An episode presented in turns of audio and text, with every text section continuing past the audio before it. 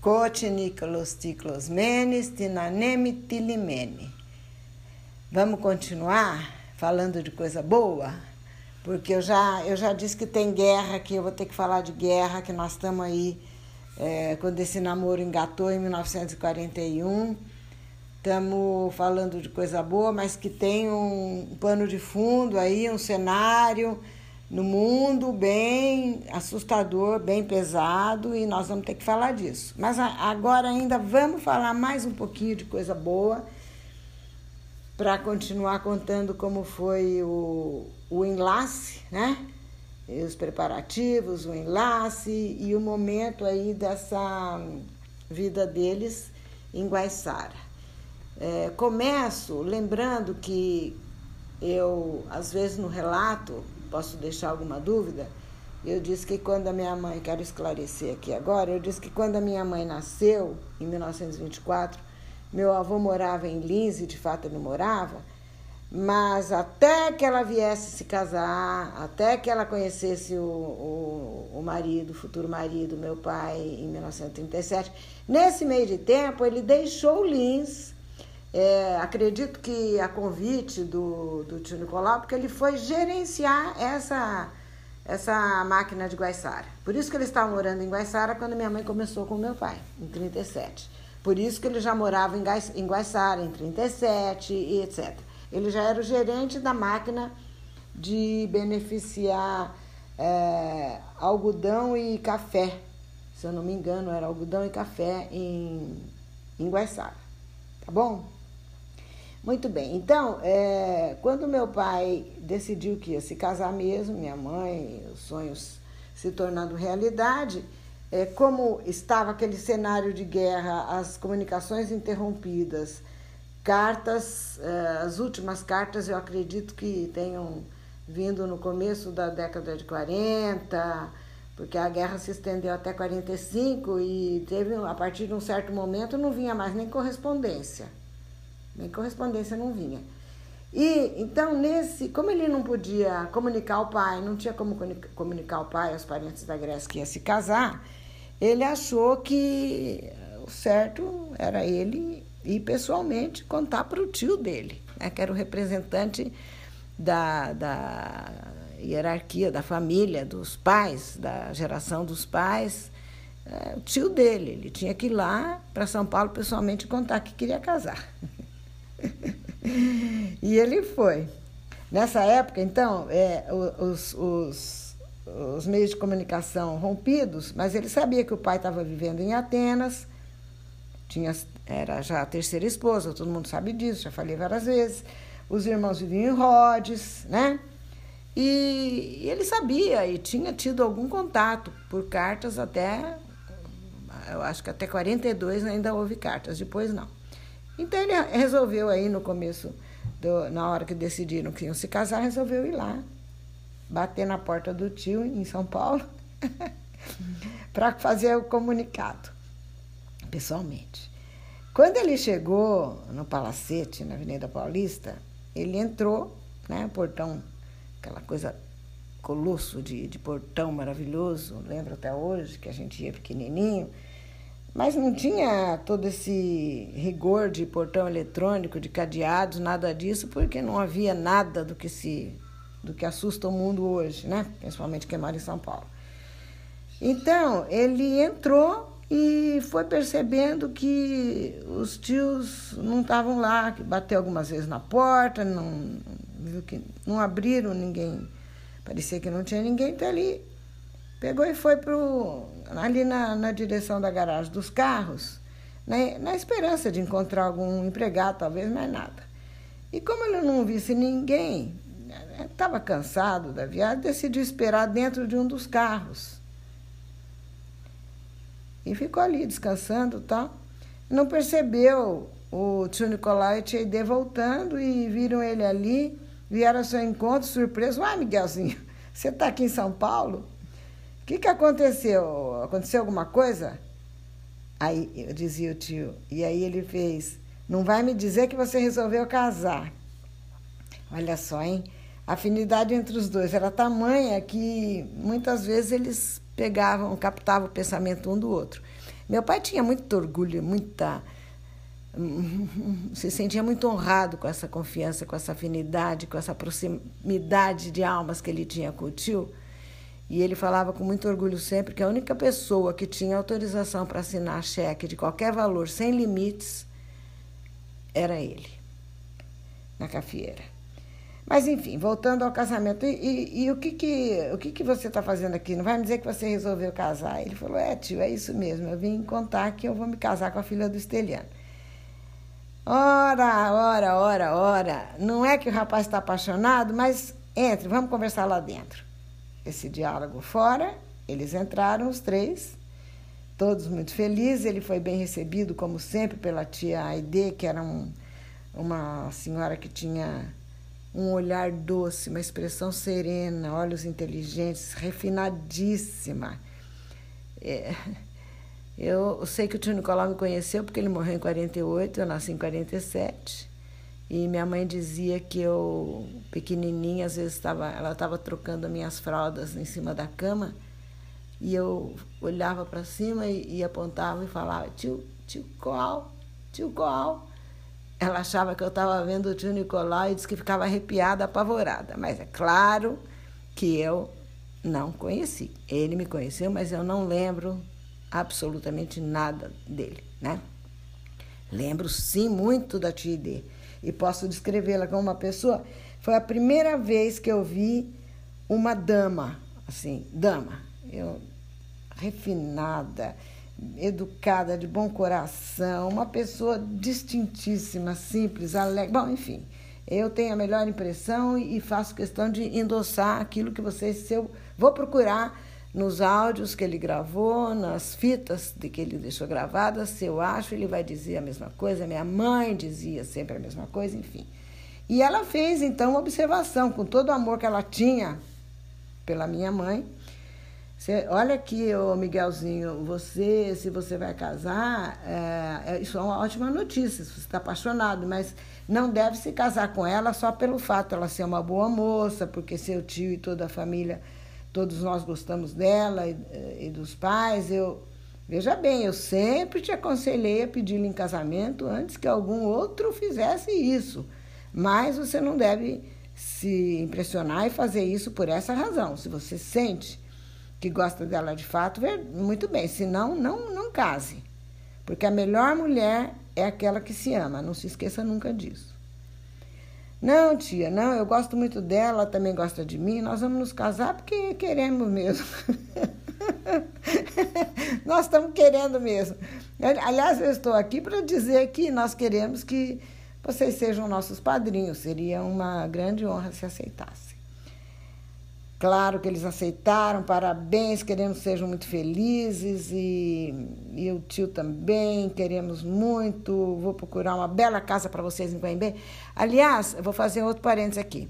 Eu sei que esse casamento foi adiado, aconteceu em agosto, dia 24 de agosto, e foi adiado algumas vezes, talvez tivesse sido planejado para julho. Mas, como em hipótese alguma, meus pais se casariam, principalmente meu pai, porque minha mãe é, sei lá, para ela acho que pesavam as, as, as, informações de augúrio, né, de que agosto não era um bom mês e tal, mas é para ela, é, ela sempre foi a, aquela que seguia a orientação do marido. E como ele, pode ser alguma, ia se casar, mesmo parece que os doces já estavam prontos, tinha coisa pronta já para casamento em julho, se não me engano não me falha a memória. Mas é, com os negócios do tio Nicolau a dificuldade para ele vir para Lins para apadrinhar esse casamento, o casamento só saiu mesmo dia 24 de agosto. Tá? E, mas naquele momento ele falou: Olha, nós vamos arrumar uma bela casa para vocês em Guaimbê. Aí disse que a tia Aide, é, Tomás, Pedro, é, Guaimbê é uma cidade menor que Lins era naquela época. Lins vocês não conhecem, quando conhecerem vão ver que é pequeno. Guaiçara hoje parece que é uma cidade muito mais próspera do que Lins, mas era bem menorzinha. Guaimbê e Getulina, então, bem pequenos. Eram praticamente pequenos povoados eh, de, de arredores de produção agrícola, né? Café, arroz, algodão, etc. Então, vamos arrumar uma bela casa para vocês em Guaimbê, que é onde ele tinha, o meu pai tinha ficado de plantão para construir a máquina São Miguel, desde o começo da primeira estrutura dela. Até gerenciava e cuidava, ele estava lá em Guaimbê, então, por ocasião do casamento. Ia atender Getulina também, ficou em Getulina um bom tempo também, mas era mais ali em Guaimbê. Aí a, a tia Ide disse que falou, Nicolau, mas por que, que você mantém o Miguelzinho sempre entre Guaimbê e Getulina? Por que, que você não manda ele para uma cidade maior? Ai, meu Deus, quando a gente lembra do cidade maior, é, o que, que é Lins hoje, imagina. Bom, aí ele falou, é, Aide, você tem razão. Depois que você casar, Miguelzinho, você vai morar em Cafelândia, você vai assumir a gerência da máquina de lá, tá bom assim? Cafelândia hoje ainda é pequena como Lins. Acho que até Guaiçara cresceu mais do que Cafelândia. Cafelândia é pequena, muito pequena. E o meu pai sorriu satisfeito, foi uma promoção, ir para uma cidade melhor, concordou, agradeceu muito a Deus a interferência da tia. E, e também porque Cafelândia é bem mais perto de Lins e de Guaiçara, né, onde estavam os pais da minha mãe, que é filha única. Então, é, ele ficou mais contente ainda por causa disso e ficou radiante quando o tio disse que ia mandar de presente, o tio a tia iam mandar de presente para eles tudo que eles fossem precisar para montar a casa onde eles iam viver. E, de fato, é, eles mandaram tudo, tudo, tudo. Eu cresci cercada de móveis de madeira de lei. Os meus pais tiveram até até 1964, todos os móveis, 64 nada, até é, 70 e, 76, 77, todos os móveis. Como depois eles mudaram para um apartamento, Tomás, Pedro e todos vocês que estão ouvindo imaginam o que é a diferença de morar numa casa, que nós morávamos em São Paulo quando viemos de Lins cabiam todos os móveis. Foi um apartamento pequeno de dois dormitórios, couberam pouquíssimos deles. E grande parte deles, então, foi doado para um outro parente nosso, para o Constantino, filho da tia Vassilia, que tinha uma fábrica. Fecha parênteses, ficaram em muito boas mãos. Muito bem. É... Aí, ele ele de fato mandou, como eu dizia, todos os móveis de sala, de quarto, de cozinha e tudo, tudo que eles iam precisar. Acho que mandaram panela, tudo, tudo, tudo, enxoval completo. E olha que enxoval, porque a gente lembra das coisas que duraram a vida inteira.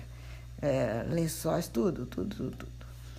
É, então, eu mesma tenho até hoje um jogo de lençol que eu ganhei um, atalhozinho, um arrodeiozinho aqui que eu faço. Que eu ganhei da Idezinha, que foi minha madrinha de casamento, no primeiro casamento. E coisa de linho puríssimo, mentira, de algodão finíssimo, bordado, muito lindo, todo branco, bordado em branco. Imagino, imagino que era dessa mesma qualidade tudo que minha mãe recebeu de presente de enxoval. Então, mas sabe o que, que eles não mandaram? Eles não mandaram colchão. E quando eles perceberam, a primeira coisa que meu pai fez, imagina, o colchão, né? Tava pensando na, na lua de mel e, enfim, no conforto daquela casa linda que eles iam ter. Aí ele pega e telefona para o tio. Tio, muito obrigado, nós recebemos todos os presentes que o senhor nos enviou, estamos muito agradecidos e felizes, tio, mas o senhor esqueceu de mandar colchão. Miguelzinho, mas Miguelzinho, pelo amor de Deus. Você compra um colchão, compra um colchão do seu gosto, eu sei que é muito importante, mas sinceramente eu esqueci, tá bom? Você pode comprar um você mesmo, não pode? Tá bom, tio, eu vou comprar, claro. E, e ele, como estava todo né, entusiasmado com o casamento, esqueceu que o tio, num telefone, falava com ele, e no outro estava falando com com, com gente que resolvia transações importantes de, de venda de algodão para a China e outras negociações de volumes gigantescos de, de mercadoria. Para ele, o colchão do casal, o colchão do casal não era tão importante. Mesmo assim, ele atendia falando de um lado com um, do outro lado com o outro.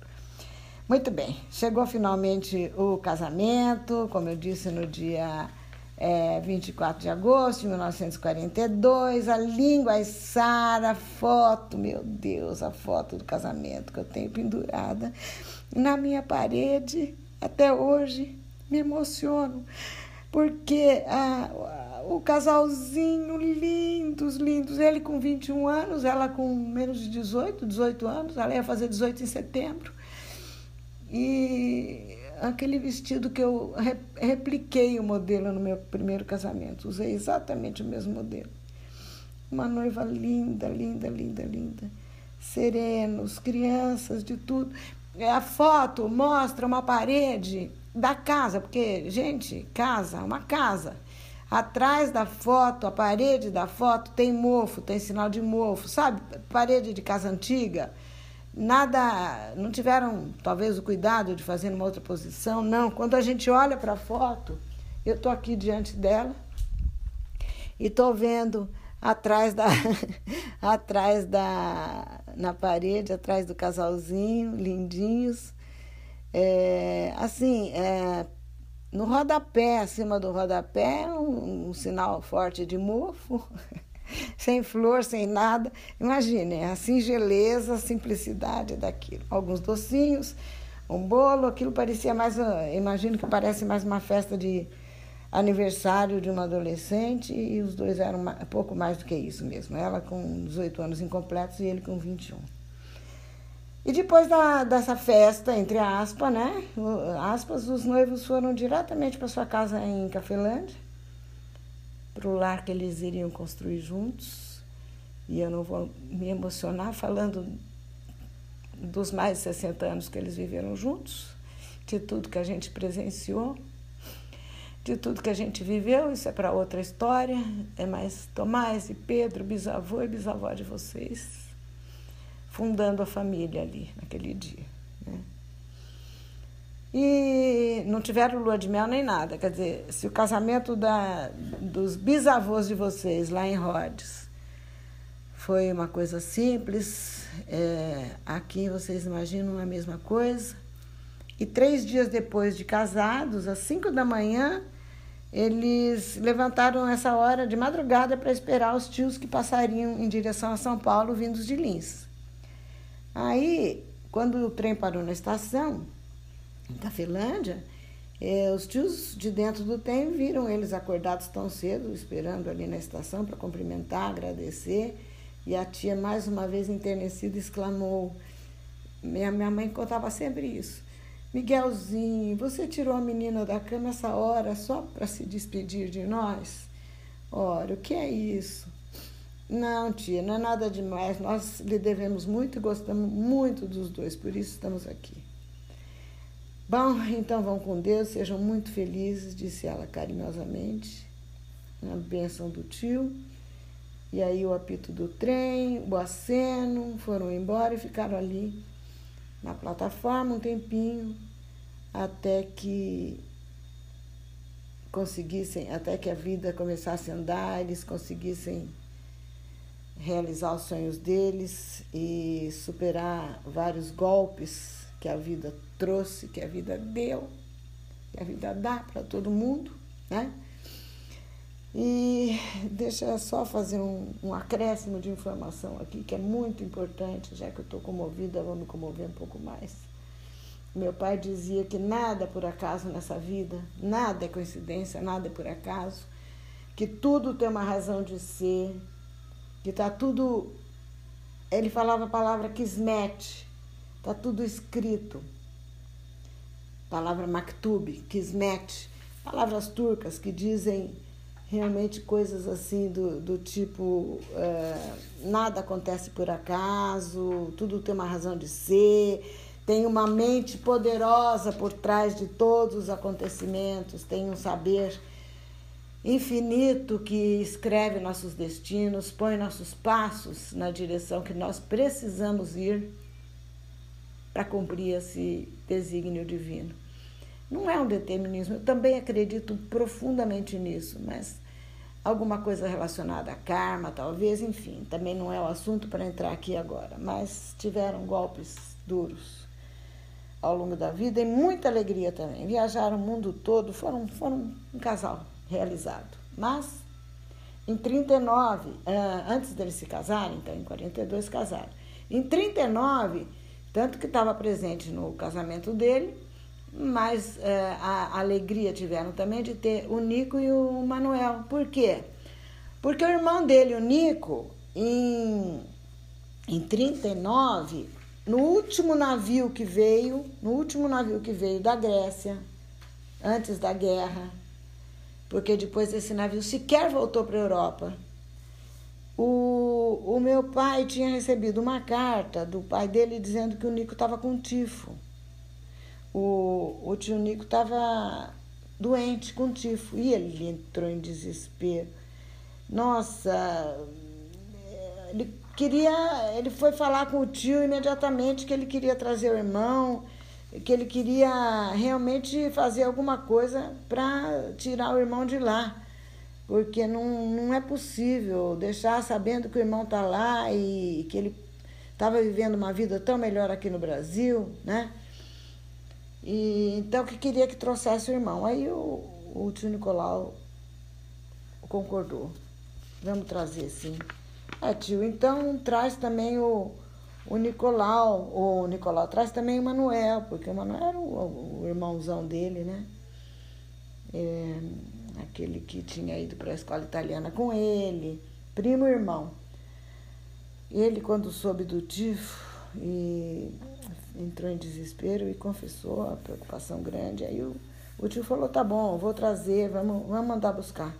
Se você quer, isso que você quer, vamos mandar buscar o, o Nico e o Manuel, tá? O meu pai falou: é, tio, eu quero sim, porque se deixar eles lá, eles vão morrer lá na Grécia. Vamos morrer, vão morrer lá. E aí o, o tio mandou buscar. E a, assim como eu, como eu disse, né? Que coisa, né?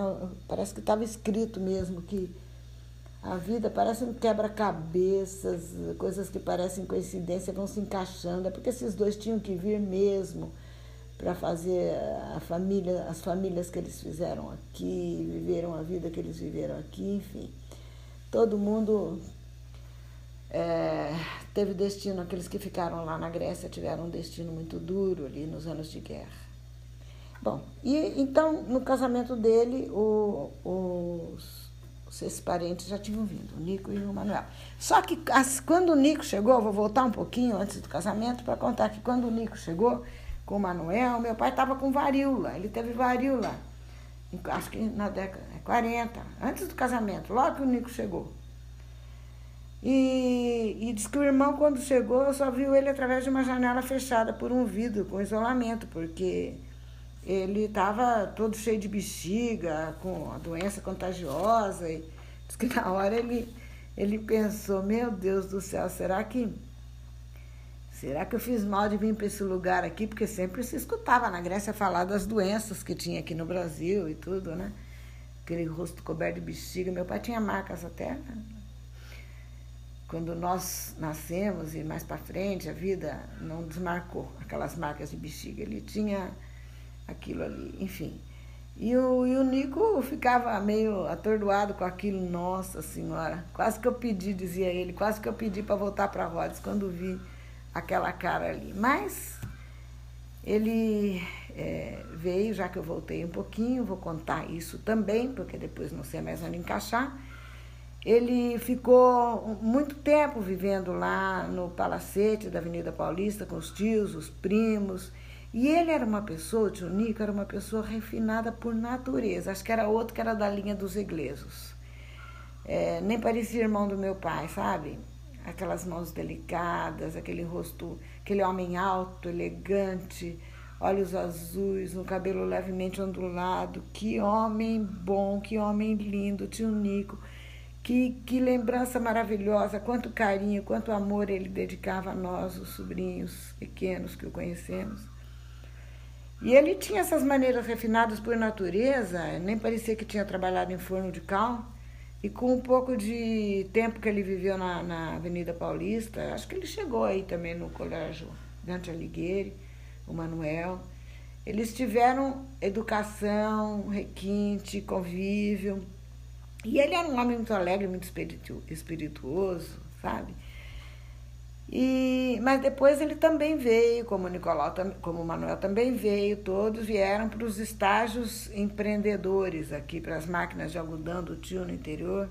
Nenhum deles deixou de seguir as determinações do tio, que eles viam como se fosse o próprio representante do pai deles, né? E todos eles recebiam tudo que era necessário para se manterem. Ensinava eles tudo que eles tinham que aprender para continuar com aquele gerenciando as empresas e e sempre animava eles que o futuro deles estava garantido, que eles não se preocupassem, que o futuro estava garantido, que ele provia sempre tudo. Ele sempre enviava dinheiro para os parentes pobres da Grécia, todos confiavam nele, na forma como ele fazia as coisas, e ninguém mesmo tinha nenhuma preocupação. A preocupação era com os que estavam lá na Grécia. Assim, aqueles, aqueles, a gente vai no próximo episódio ter que falar Tomás e Pedro de guerra, de coisas duras, difíceis, sabe? E vamos preparando nossos corações. Aqui no Brasil tudo ia bem. O trabalho das máquinas de beneficiamento era intenso, dioturno, vagões e mais vagões. Isso já, então, 39, 40, 41, o tempo do casamento, que já aconteceu, que eu não vou fazer relato de lua de mel, porque simplesmente porque não teve lua de mel, era trabalho. E acho que nem existia o costume de lua de mel também naquela época, nem nada. Enfim, estavam lá em Cafelândia, bem acomodados e trabalhando tudo.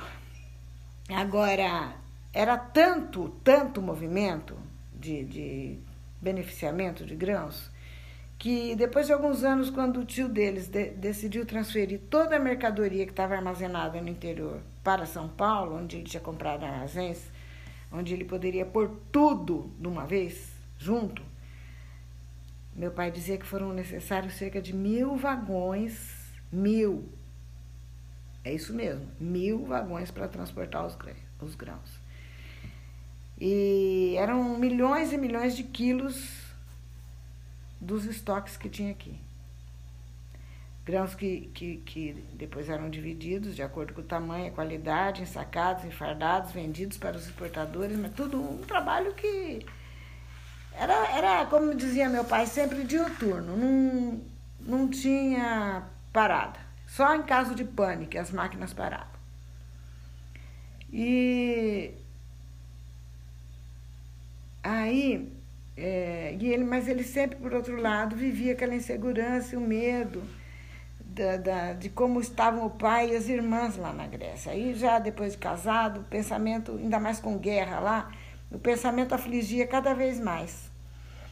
Aí teve um tempo que nenhum é, uma notícia vinha, tal, até que finalmente ele recebeu a carta, a última carta que ele recebeu do pai. E ele sentiu essa carta dolorosamente premonitória. Eu acho que isso devia, devia ser próximo da época do casamento. Eu não sei dizer data. Talvez meu pai, em algum momento, vou procurar nos relatos dele. O pai dizia: é, Meu filho, os fascistas invadiram a ilha de Rhodes. Esta é a última carta minha que irá receber. Nunca te esqueças de tuas irmãs quando acabar esta guerra. Leva todos os parentes, leva tuas irmãs, teus sobrinhos para o Brasil.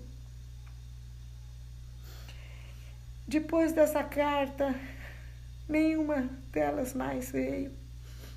Uma dolorosa espera, os ouvidos colados no rádio sempre, ouvindo as mesmas trágicas notícias de guerra, de morte e desolação noites e noites mal dormidas, de sono interrompido por pesadelos. Minha mãe dizia que ele acordava gritando: Vacilia, Vacilia. Ele acordava chamando a irmã, Aí minha mãe cutucava, ele dizia, Miguel, você está tendo um pesadelo. Parece que ele era um pouco sonâmbulo também. Ela dizia, eu dizia que às vezes ele saía dormindo, andando. Mas os primeiros anos de vida do casal tinha esse pesadelo por trás da guerra, né? E ele dormia sempre preocupado com as irmãs, especialmente com a Vacilia, companheira de infância, que agora Estava casada e mãe de cinco filhos. Em, em 1942, a guerra, num mundo de miséria, dor e filhinha que ela perdeu na, na, de fome na guerra, chamada Joana também. Depois ela teve outra Joana que nasceu em 47, mas é, na altura de 42 acho que ela tinha quatro filhos só o Iogo, a Caristula, os gêmeos Constantino e Antônio. Enfim, se eu tiver errada com data, alguém vai me corrigir, talvez o Antônio que está me ouvindo. E, e ele rezava pedindo a Deus que poupasse a irmã, os filhos, a família, que poupasse o pai dele para que pudesse trazê-lo para junto de si quando esse flagelo de guerra acabasse. E nada parecia superar o sentimento de amor e de admiração que ele tinha pelo pai. E jamais, mas nunca, ele, ele garante, ele diz. Eu acho que já tem relato dele que eu já pus no podcast, dele dizendo o desespero, porque ele não imaginava que o pai podia morrer na guerra. Não, não achava, ele, ele pensava que ele ia abraçar ainda o pai, dar, proporcionar para ele tudo que ele desejava, ia trazê-lo, ia morar na, na casa dele que ele ia ficar naquela casa bonita, com aqueles móveis bonitos, com sofás aconchegantes, que eles tomariam uso junto, que ele descansaria junto, eh, descansaria na velhice aos seus cuidados. Nada disso aconteceu. Bem, nada disso não. Graças a Deus a Vacilia, os filhos, com a recém-nascida Joana, que nasceu no mesmo ano que eu, um mês antes, dia 24 de fevereiro. 24 de fevereiro e de 1947. Nasceu e veio pequenininha para cá, eles chegaram em 47. Veio a Tuli também, tia Tuli. E só a Maritza, que era ainda tinha mãe lá, ficou para vir mais para frente, quando já era uma mocinha para se casar. Bem, eu vou aliviar meu coração, se eu falei alguma besteira, como ele disse, a gente vai corrigindo. E não pense que eu estou me desgastando com isso aqui, não, que eu fico triste às vezes, mas morro de dar risada muitas e muitas vezes. Então, é assim que eu quero que vocês sintam também, viu? Tomás, Pedro e todos os descendentes que são abençoados sempre por eles todos, que vocês saibam que a vida é linda, a vida é bela, a vida é dura, a vida é temperada. A vida tem tempero, né? E a gente é que tem que saber desfrutar de cada um, desfrutar das alegrias e suportar com muita coragem os pedaços não tão bons, porque tudo, como dizia meu pai, como acredito também, tudo faz sentido diante dos desígnios de Deus. Por agora, acabou a história, viva a vitória, quem quiser que conte outra. Tomás, eu, tô precisando de ajuda aqui, viu? Eu tô pedindo para você porque foi você que me sugeriu o podcast. Vovó tá se divertindo muito com o podcast, mas estou fazendo uma atrapalhada agora com numeração. E eu, e eu inadvertidamente, não vou falar para você que foi sem querer, porque eu já ensinei a vocês que não existe sem querer, existe sem pensar muito, né? E a vovó, sem pensar muito, fuçando, fuçando no aplicativo, acabou botando no ar pelo, no Spotify. A vovó não sabe muito sobre o aplicativo Anchor e agora menos ainda sobre o Spotify. E, e, a, e a, a voz dos avós já está lá no Spotify agora. E eu não sei o que, que eu posso fazer para. Será que tem jeito de despublicar? Você sabe quais as implicações disso?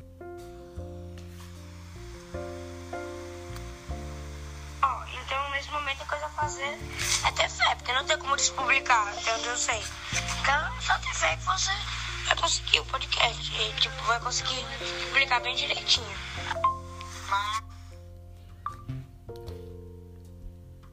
Tá certo, Tomás. Então acho que eu vou ter fé, muita fé. e olha aqui, ó, pelo que eu tô observando, de tudo que eu fucei, mexi, tô tentando arrumar, tá tudo lá, sabe? Tá tudo lá. Só que tá fora de ordem, bagunçado, assim, vai até o 41 e depois é, parece que não tem mais nada, mas na verdade é que tá lá no fundo, antes dos misturado, porque foram. Eu estava achando que estava publicando tudo e na verdade não estava. E o que eu publiquei depois ficou desemparelhado, perdeu, tirou a, a sequência. A numeração está certa, mas a sequência de apresentação está tá bagunçada. Então, eu até pensei de começar uma outra temporada, fazer coisa diferente, e, mas eu não sei se eu vou conseguir o que, que eu vou fazer? Por enquanto, eu vou aconselhar os ouvintes da Voz dos Avós a procurarem certinho a numeração. a procurarem certinho a numeração, que está tudo lá, só que tá vai do 1 ao 41 e depois a pessoa tem que voltar lá no fundão, lá atrás, rolar, rolar, rolar para chegar no 42 e aí no 42 procurar os segmentos que estão dentro dele que são a sequência para não perder a ordem, entendeu?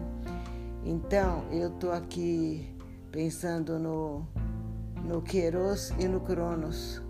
O Cronos é o tempo, o tempo ordenado, o tempo segmentado adequadamente em horas, minutos, segundos. E o Queiroz é o tempo da oportunidade, é o tempo do momento, é a hora de fazer tal coisa, né? No sentido, os gregos têm é, para a palavra tempo dois, duas palavras para o nosso tempo tem duas palavras diferentes que são muito mais adequadas, porque uma fala da cronologia, do cronômetro, da marcação do tempo, e o outro fala da oportunidade, né? Queiroz. E vovó não vai perder de jeito nenhum a oportunidade dessa conversa com a Mnemosine. Depois você vai procurar o que, quem é a deusa da memória. Vovó não vai perder a oportunidade dessa conversa com a Mnemosine. É um momento que se impõe, eu não consigo deixar de fazer isso. E que leve a breca, quem estiver ouvindo tem que procurar a mesma numeração. E eu acho que essa, essa postagem nossa aqui, que eu vou chamar de Queiroz e Cronos, eu, eu acho que essa postagem aqui vai ficar com o número, se não me engano, vai ficar depois do 41. Só que na verdade já é outra, outra numeração. Bom, enfim, eu vou avisando vocês à medida que eu vou conseguindo é, desembaralhar o meu tear do Cotiniclos ticlosmene, stinaneme tilimene, dos ticlotsu patsu nairice paramite naquinice é hora mesmo, é tempo mesmo.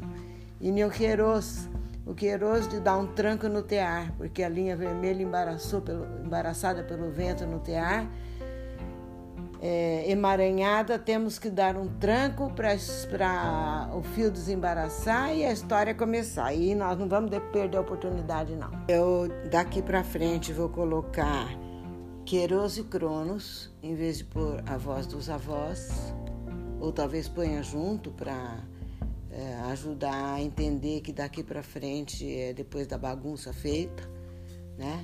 E aí, é, se der tudo certo, quem tiver é, é, prestando atenção na cronologia, dando atenção ao Cronos também, ao cronômetro, é, é só chegar no 51, 50, 51, é a Luiz Carlos Prestes, é o 51. Foi o último que eu gravei antes de, de embaralhar o tear aqui, enrolar todo o novelo aqui, dar nó no novelo. Então eu vou botar 52, tá? E aí cada um que, que se esforce também para a gente conseguir continuar essa conversa. Por agora, acabou a história, viva a vitória, quem quiser que conte outra.